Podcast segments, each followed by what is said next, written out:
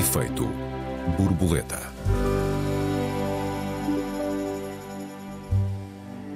O hino nacional está na berlinda. Mudar o hino ou mudar a história que mudará o hino? Eis a questão. Bem-vindos a mais um Efeito Borboleta. Eu sou o Joel Neto. Eu sou Raquel Varela, bem-vindos. Olá, Raquel, boa tarde. Que versos gostavas de ver incluídos ou excluídos do hino nacional? Fazias-lhe alterações, Raquel? Olá, Joel. Olá a todos os ouvintes. Eu já tenho os meus hinos. Uhum. É o Grândola e a Internacional. E, portanto, ah, eu, eu já já tenho as minhas canções. Guevara, também, também gosto muito do Hasta Siempre. também, também gosto muito. Mas acho esta poémica engraçada, quer dizer, eh, é um. É assim lançado tipo fé diver, mas eu acho que dá para discutir coisas interessantes, não é? Que tem a ver, para mim, eu acho que a grande pergunta é como é que mudam as sociedades.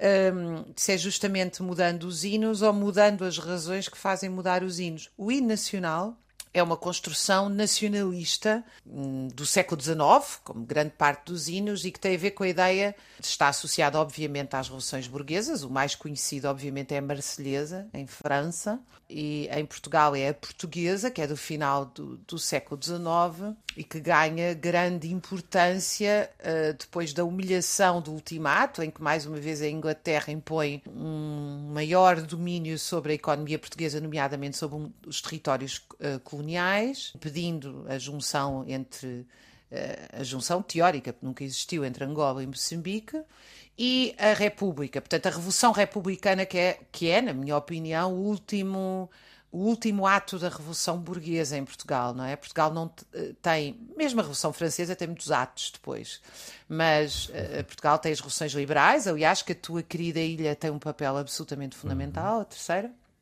e depois tem um longo período de guerra civil mais ou menos intermitente, tem um período de estabilidade a partir de 1850, que dura sensivelmente até 1870, e uh, depois tem um período de grande crise internacional que coincide, aliás, com a crise com a grande depressão, a primeira grande depressão da história do capitalismo, começa em 1870 e que, é e que se vai saudar na divisão da África, em que pois, Portugal perde essa. Uhum. Exatamente, eh, em 1885.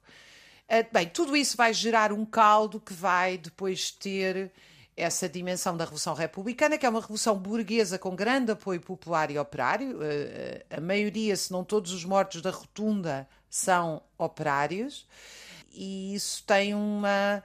Uh, tem, quer dizer, qual era a ideia dos hinos? É afirmar uma nação. Portanto, quando se diz que Portugal existe há 800, 900 anos, isso é uma pequenina parte da verdade e uma visão super uh, nacionalista e eurocêntrica da história, porque a ideia de Portugal, aliás, uh, eu penso que muitos, alguns dos nossos ouvintes, pelo menos, os que tenham mais de 50 anos, quase todos tiveram avós ou pais no campo, se tiverem essa idade, se lembram que os seus avós ou pais tinham muito mais pertença à aldeia e a sua grande luta é com a aldeia do lado do que com a ideia de país. Quer dizer, a ideia de país, a ideia de uma nação, uh, é uma ideia que se constrói de facto com o mercado nacional a partir do século XIX que eu depois hei daqui desenvolver durante a nossa conversa. Mas isto para dizer que o hino é uma construção simbólica poderosa, porque uma ideia de país é uma ideia poderosa. E é uma ideia que tem a ver com este registro histórico, sobretudo, naturalmente, com as revoluções burguesas. Eu não me identifico, quer dizer, eu identifico-me muito com as revoluções burguesas contra o feudalismo, contra a nobreza. Não me identifico com o hino, me identifico muito mais com a terra da fraternidade cantado no Grândola, mas não acho que se nós mudarmos o hino por decreto, nós vamos mudar a realidade que o hino reflete. Aí eu discordo um bocadinho da proposta do músico uh, que, que fez essa, essa proposta, não é? De nós mudarmos o hino. Tu achas que sim? Achas que nós podemos mudar por decreto as palavras Bom, que nos unificam hino, ou não? O hino também nasce por decreto, é? embora tenha um contexto histórico.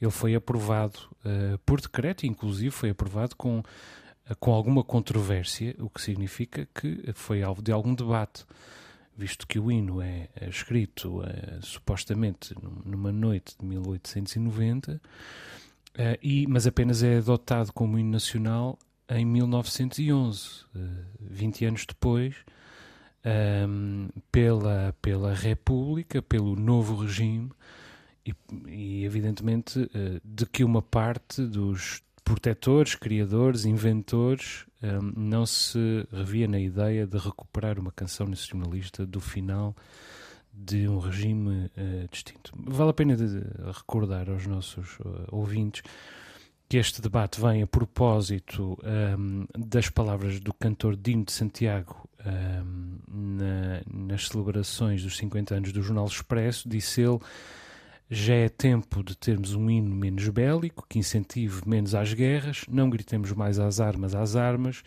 não marchemos mais contra os canhões os nossos filhos não precisam disso e a nova emancipação não pode ser territorial, que seja mental, espiritual, com amor. É, gerou um debate que se fragmentou uh, pelos cafés, sobretudo os cafés virtuais, as redes uh, sociais, um, polarizado, como sempre, contra e a favor de mudar o hino, e um debate que se encarniçou, como sempre, tornando-se um debate em torno da questão uh, ou em torno do próprio hino, ou seja, contra e a favor do hino. Eu acho francamente que é, é possível ser-se favorável à existência de um hino e, e aplaudir-se alterações a este hino. E também acho que é possível ser a favor da existência deste hino e aplaudir-se alterações a este hino. Uh, isso não é uh, inédito. Eu sou a favor um, da existência de um hino porquê?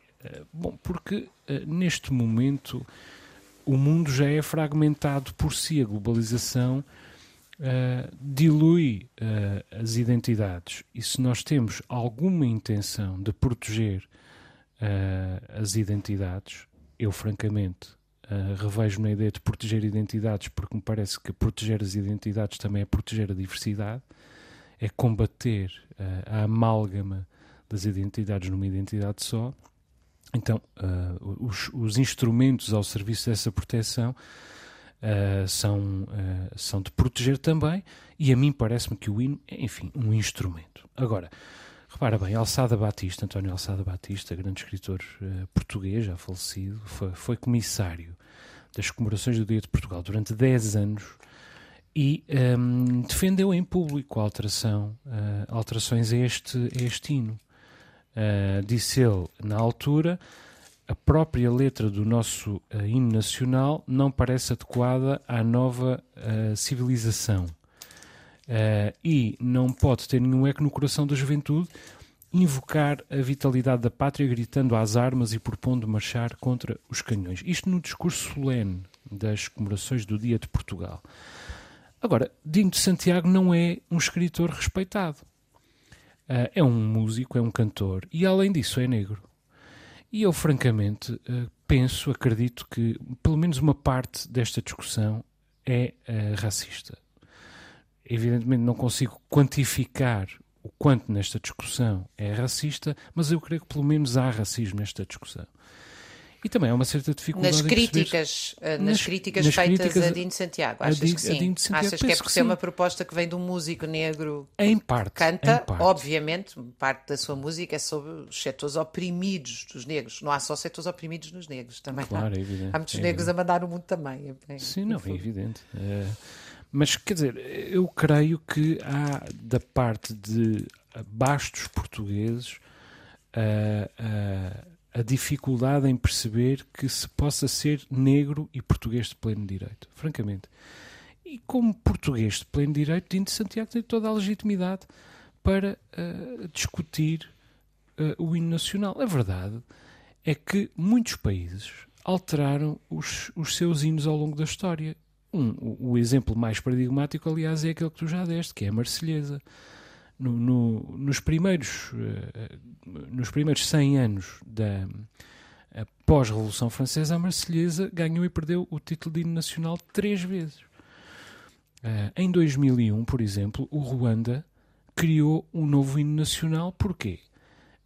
Para renegar não a memória histórica, mas a identidade do genocídio de 1994, e que é porventura uh, o último grande genocídio do, do, do século XX, Um, e criou um novo hino. A Rússia adotou um novo hino em 1990, com o fim, com o fim da União Soviética, e eh, recuperou, é verdade, a antiga melodia soviética em 2000, que aliás é muito bonita uh, uh, e, e, evidentemente grandiosa, e mudou-lhe a letra, no entanto. Quer dizer, a discussão uh, sobre a mudança do hino está em curso na Índia, está em curso na Austrália, uh, onde se pretende mudar ou libertar uh, a canção nacional da mentalidade britânica. O que é que unifica todos esses movimentos? É que supostamente essas canções já não representam a imagem que o regime em, em curso uh, pretende transmitir, e francamente a mim parece-me um, um, bom argumento. Quer dizer, eu não veria com maus olhos uh, ajustes, uh, assumidos ajustes, à letra de, do Henrique Lopes de Mendonça. Até Mas esses ajustes não são uma forma de, como, como no famoso Leopardo, tudo mude para que tudo continue na mesma, porque porque esses ajustes continuam a vir do aparelho de Estado e continuam a refletir, quer dizer, não há nenhuma mudança Uh, do ponto de vista social, económico, se tu pensares, hoje, eu, eu, hoje estava a ouvir, ainda não li o relatório da Oxfam, em que uh, ah, 62% da riqueza do mundo criada foi apropriada por 1%, é qualquer coisa assim, portanto, aumentou substancialmente ainda mais a desigualdade que já era inaceitável. Ou seja, não, não, há também aqui uma vontade muito ligada a estes setores que defendem políticas mais identitárias e menos classistas, não é? De querer que a realidade mude uh, por símbolos, gestos, estátuas, nomes, quando depois a realidade que dá origem a hinos desiguais ou que refletem desigualdade continua lá. Mas repara, eu, eu percebo uh, que tu queres uma, uma dicotomia entre o classismo e o identitarismo, uh, o anticlassismo e, e o identitarismo. Uh, percebo que tu querias essa, essa dicotomia até por defeito profissional. Eu percebo. Mas eu não me parece que essas duas coisas devam ser necessariamente postas em, em oposição. Francamente, em relação, aos, em relação aos símbolos em geral, é evidente que mudarmos o hino não vai uh, resolver os problemas uh, da nação. Uh, não nos vai trazer mais paz, não nos vai conceder mais prosperidade, não nos vai reduzir a pobreza. Diretamente é evidente que não. Mas um hino também é um modo de celebrar alguma coisa, de evocar alguma coisa, de preservar alguma coisa. Quer dizer, e os símbolos importam, que é simbólico, tem um alcance que vai uh, uh, para além uh, da sua própria existência. Tem um alcance que vai até àquilo de que é símbolo. Nós, eu devo dizer que ouvi sobre, sobre o hino nacional, já ouvi várias vezes o argumento de que é mais uma ferramenta ao, ao serviço de um simples mito. Eu não posso concordar com esta frase por uma razão muito simples. É que um mito não tem nada de simples. Um mito é profundamente complexo, é profundamente instrumental e é muitas vezes aquilo que protege a existência de uma, não apenas de uma identidade, de uma nacionalidade, de uma pátria. E eu não sou nacionalista, sou patriota QB, digamos assim, mas é aquilo que protegeu no limite, a identidade da, da própria uh, espécie. Achas que eu estou a ser hiperbólico, Raquel? Quer dizer, eu, eu, não sou nem nacionalista nem patriótica e, portanto, eu tenho sempre muita. Uh, porque a ideia do nacionalismo, uh, que é uma comunidade imaginada, uh, é uma ideia muito poderosa, eu reconheço, revestida, aliás, de mitos e símbolos que são poderosos, que eles próprios, digamos assim, ganham asas, e eu tendo a desvalorizar isso, ou seja, eu às vezes tenho uma visão muito materialista da realidade, desvalorizando o papel dos símbolos. Reconheço isso e reconheço que é um erro desvalorizar esse papel. Agora, o problema é o seguinte: é que realmente as ideias nacionalistas, para mim, ou patriotas, não trouxeram nada de bom à humanidade, porque as pessoas muitas vezes associam a pátria à, à infância, às relações familiares que criaram, à língua, obviamente. Raquel, se me permites, vou-te interromper aqui. É uma boa ideia para começarmos a segunda parte. Um, estamos então a chegar uh, ao, ao nosso intervalo. Voltamos dentro de instantes. Até já.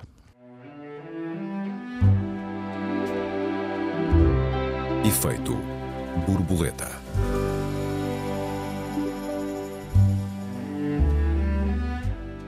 Efeito borboleta, segunda parte. Esta semana discutimos a cuidade da letra atual do hino nacional. Raquel, há pouco dizias que o patriotismo não trouxe nada de bom à humanidade.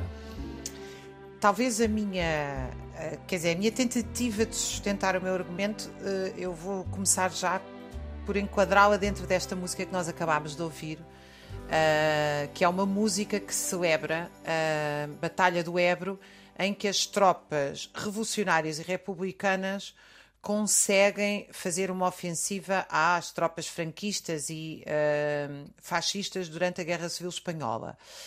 Uh, é uma música que eu acho muito bonita, que não é criada durante a Guerra e a Revolução Espanhola e que já tinha. É uma adaptação de músicas que vinham uh, uh, anteriormente. Aliás, como a, a, famosa música dos Partizan, o Bella Ciao, também muitas destas músicas acabam por ter antecedentes noutras, uhum. no, noutros momentos históricos em que foram criadas. Mas porquê é que o exemplo da Guerra Civil Espanhola é interessantíssimo? Aliás, quando perguntam, eh, muitas vezes a propósito da Ucrânia, citam a Guerra Civil Espanhola, que eu acho que é um péssimo exemplo, independentemente de, do que pensamos uh, em relação à Ucrânia, e eu sou contra a invasão, portanto não...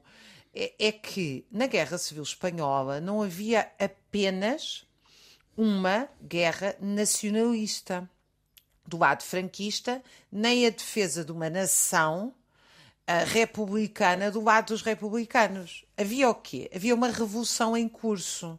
E essa revolução era uma revolução cujo epicentro eram, digamos, três grandes setores: os assalariados agrícolas na Andaluzia, pela reforma agrária contra o latifúndio, uhum. os mineiros das Astúrias, do norte, e as fábricas ocupadas de Barcelona, portanto, pela autogestão. Uh, uh, na, ou seja, o que estava em causa, e era por isso que eles combatiam, não era pela sua nação, não era pela nação Espanha, era pela revolução.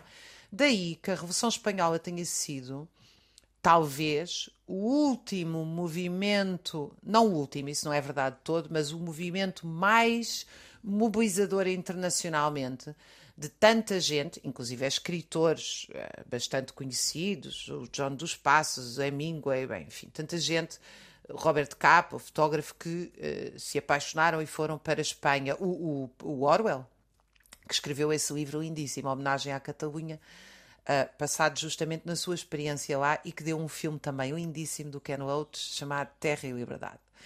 E, e porquê? Porque a ideia da pátria eles não estavam a defender a pátria, estavam a defender a revolução social. Ora, na revolução social era indiferente se era espanhol, se era inglês, se era francês. A ideia é que eram trabalhadores, eram assalariados agrícolas, era uma associação contra a nação. E todas as guerras, guerras, estamos a falar de guerras, de invasões, de embates imperialistas uh, durante o século XIX e XX, são guerras uh, que têm um cunho uh, de disputa do quadro nacionalista, que é sempre uma disputa económica.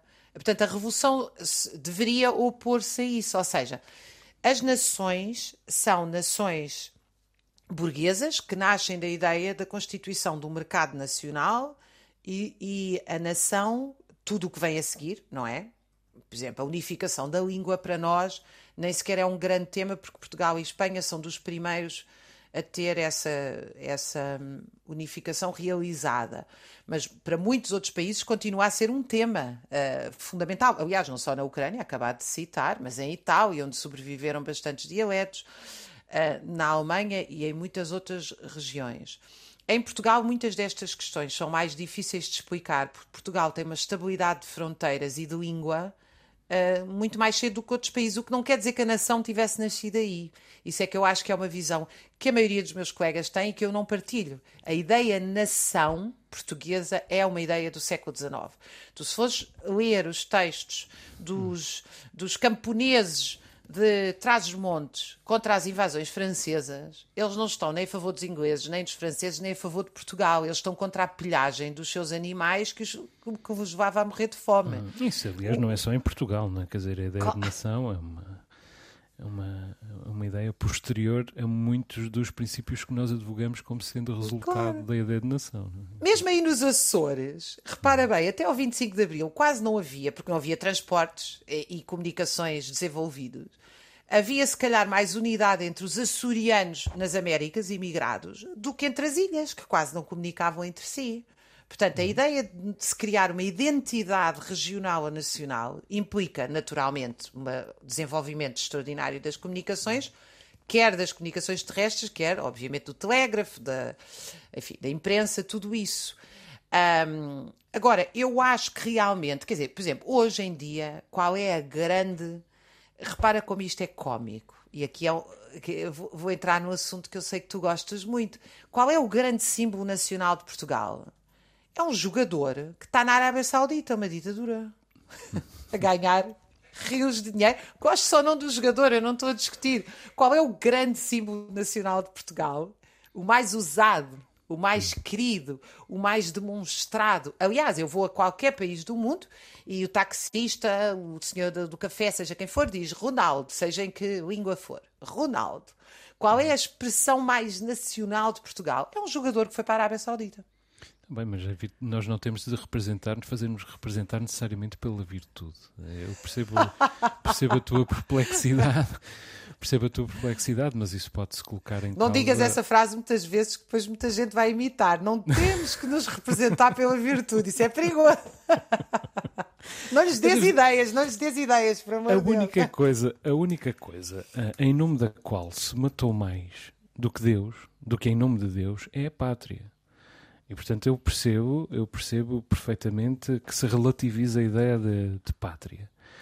Aliás, eu sou patriota, mas eh, de maneira nenhuma encaro isso como um valor absoluto. Já não sou nacionalista, não, não vejo, não tenho nenhum tipo de impulso um, para a defesa da hegemonia do, da minha nação sobre as outras, do meu país sobre os outros que é o princípio do nacionalismo. Eu sou pelo amor a um país, pela defesa desse país, mas pelo valor da diversidade, da cultura, da literatura, da língua, daquilo que nos distingue dos outros, para que os outros também se possam distinguir de nós e para que todos juntos, os povos todos do mundo, constituamos um mosaico diverso que se pode enriquecer, em que, cujos, cujos azulejos se podem enriquecer mutuamente. Portanto, esse é o meu ideal Desse ponto de vista, tenho plena consciência que o meu ideal é, é, é não apenas distinto do teu, mas até de algum modo oposto. Um, precisamente porque o meu impulso aqui não é eminentemente uh, classista.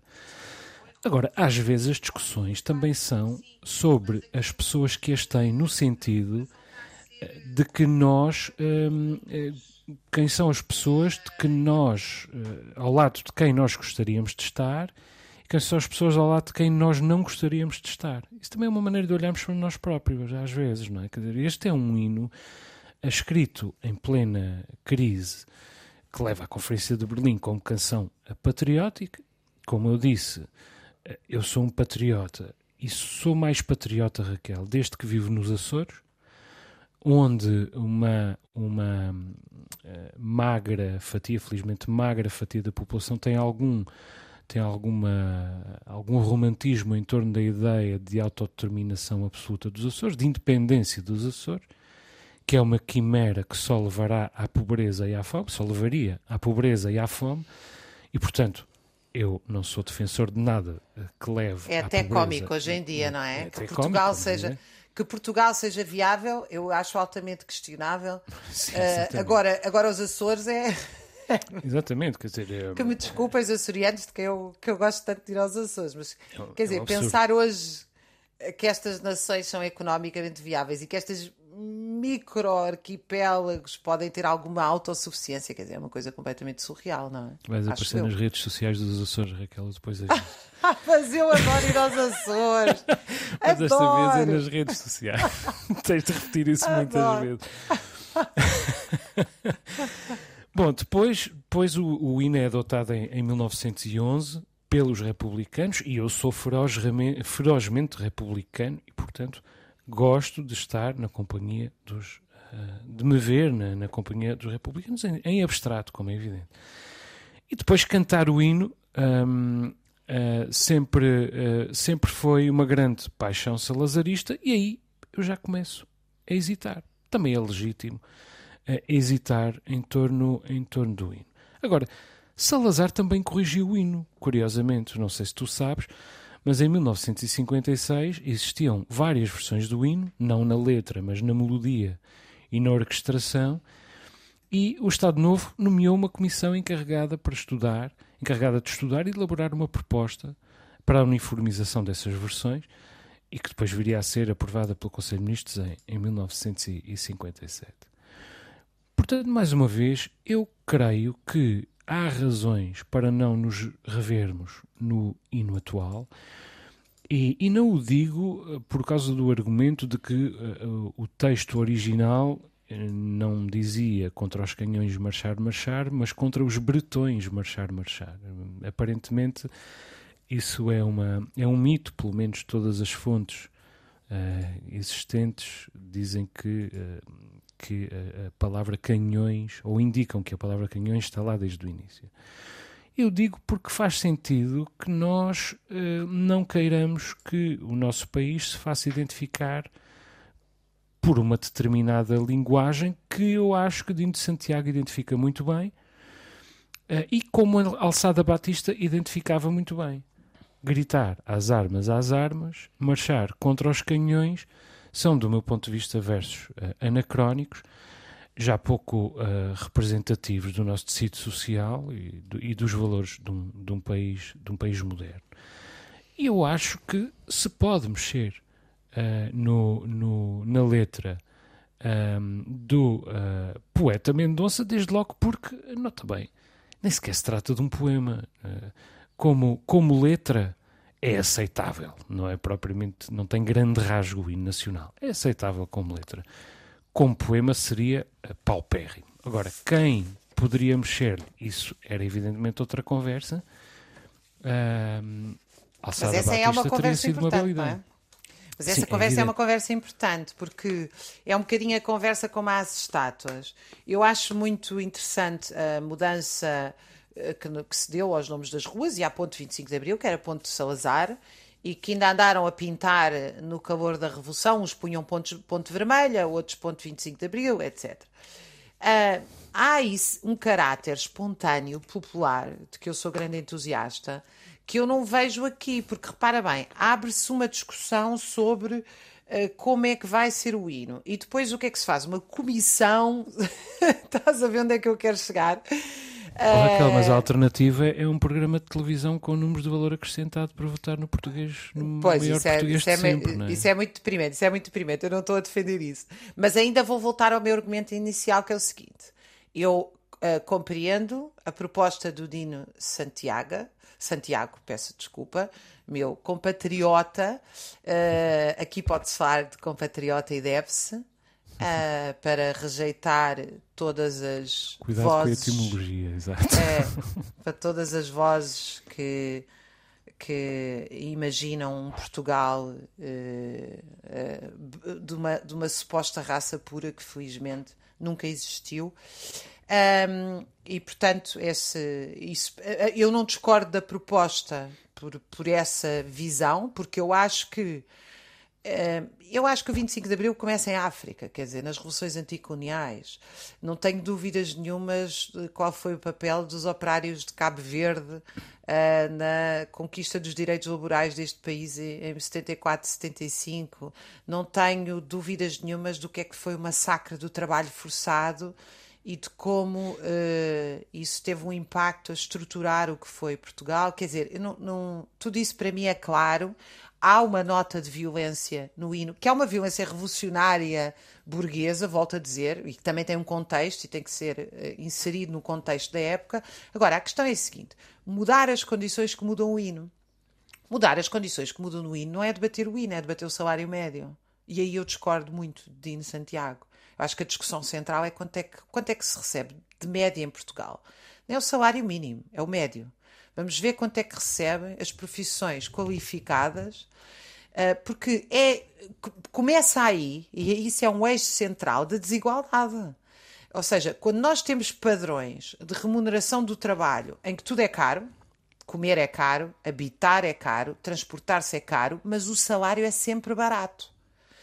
E, portanto, enquanto nós tivermos esta estrutura de desigualdade, nós podemos ir lá mudar o hino à vontade, que nós vamos ver, nomeadamente, as comunidades negras a, a ter um papel completamente uh, uh, secundário, destituído de, de cultura, destituído de, de, acesso à cidadania, em que a maioria dos negros são encaminhados para profissões desqualificadas, quando todos nós já vimos às 5 da manhã a quantidade de mulheres negras que acordam para limpar escritórios por valores obscenos, que não têm qualquer justificação ou moral ética por trás disto. Eu dói-me o coração quando se vai a uma escola uh, dos, uh, nas zonas dos bairros sociais e se vê maioritariamente negros e se vê que nessas escolas se criaram uh, currículos adaptados para os ensinar a ser barman e trabalhar no turismo. E porque é que em escolas bem situadas ainda se ensina filosofia? Quer dizer, eu acho que estas condições todas de desigualdade que existem, que não são aceitáveis, que nos tornam a todos nós mais desiguais, mais tristes, elas não mudam porque a gente mudou o hino. Hum, claro. Essa é que é a questão fundamental. E eu, eu não vejo, enfim, não vejo estas causas, esta causa fraturante do salário médio ainda não se transformou numa causa fraturante. Eu penso que Esse ainda é não te é consegui persuadir da importância do, do mito, Raquel. Eu confesso que, que gostava que ficasse aqui bem expressa a minha opinião sobre a importância do mito e dos símbolos, uh, uh, que é absolutamente uh, fundadora mudar um, um, se mudássemos a, a, bandeira nacional ou se mudássemos, tal como quando, quando tiramos os, os crucifixos da, das salas de aula, uh, não, não tiramos os portugueses da fome, nem, nem acabamos com o analfabetismo. Um, é, mas foi, no entanto, importante do ponto de vista simbólico para anunciar um novo tempo, para anunciar uma nova identidade deste país. Um, também parece que, uh, que os símbolos em geral são, são absolutamente uh, fundamentais. Agora, uma discussão ligeira em que uh, nem sequer se sabe daquilo que se está a falar, é evidente que, que, não podemos, que não podemos ter, e é aquilo que está a acontecer em Portugal com a discussão em torno em torno da proposta de Dino de Santiago, discussão habitual, absolutamente uh, polarizada, tida pelos portugueses que cantam o hino nacional, uh, aos, aos mesmos portugueses que cantam o hino nacional, aos, com grande paixão nos dias dos jogos da seleção, mas depois não sabem muito bem o que cantam. E eu dou-te um exemplo eu creio que não me engano se disser que 95% dos portugueses canta o verso que há de guiar-te à vitória como que hão de guiar-te à vitória. Porquê? Porque não entende que o que há de guiar-nos à vitória é a voz dos avós e não os avós propriamente ditos. Quer dizer, e portanto, é um problema meramente sintático, mas que também demonstra que nós cantamos o hino sem pensar nas suas palavras uh, sem pensar desde logo na sua sintase, nem, nem uh, na sua semântica em segundo, em segundo uh, lugar. Um, Além o que nos deve mais, acontecer com muitas músicas também, não é? Sim, Ou seja, é evidente, é evidente mas não temos uma discussão tão apaixonada. É verdade, mas não temos uma discussão tão apaixonada em torno das outras canções, da legitimidade das outras canções. É só por isso que me parece que esta discussão, de muitos pontos de vista, me parece uh, ligeira. Raquel, temos mais 30 segundos, se quiseres aproveitar. Ia, ia cantar a internacional, mas não tem tempo. tu és afinada, é. Raquel. Não, não, não. Ah, eu, sou, eu sou uma péssima. Eu tive uns anos a aprender piano, agora por acaso voltei a adulta, mas por, por absoluta obstinação, porque hum, a, a minha professora, infelizmente já falecida, a minha querida Ditas, uh, disse à minha mãe na altura que ela não continuar a gastar dinheiro, que, era um, que, eu, que eu não tinha qualquer talento musical. E isto para tocar e para ouvir e para cantar. Uh, mas canto muitas vezes coisas que não, que não sei o que significam ou que nunca pensei no seu significado. Acho que também há muita gente a fazer isso pelo país, com o hino também e com tanta coisa. Muito bem, Raquel, chegamos ao fim do nosso tempo. Deixa-me só recordar que os nossos ouvintes têm à disposição o endereço de e-mail efeitoborboleta.rtp.pt. Perguntas, perplexidades, protestos, sugestões, são todos bem-vindos. O Efeito Borboleta volta para a semana. Um beijinho, Raquel. Até para a semana. Um beijinho, até para a semana a todos os ouvintes.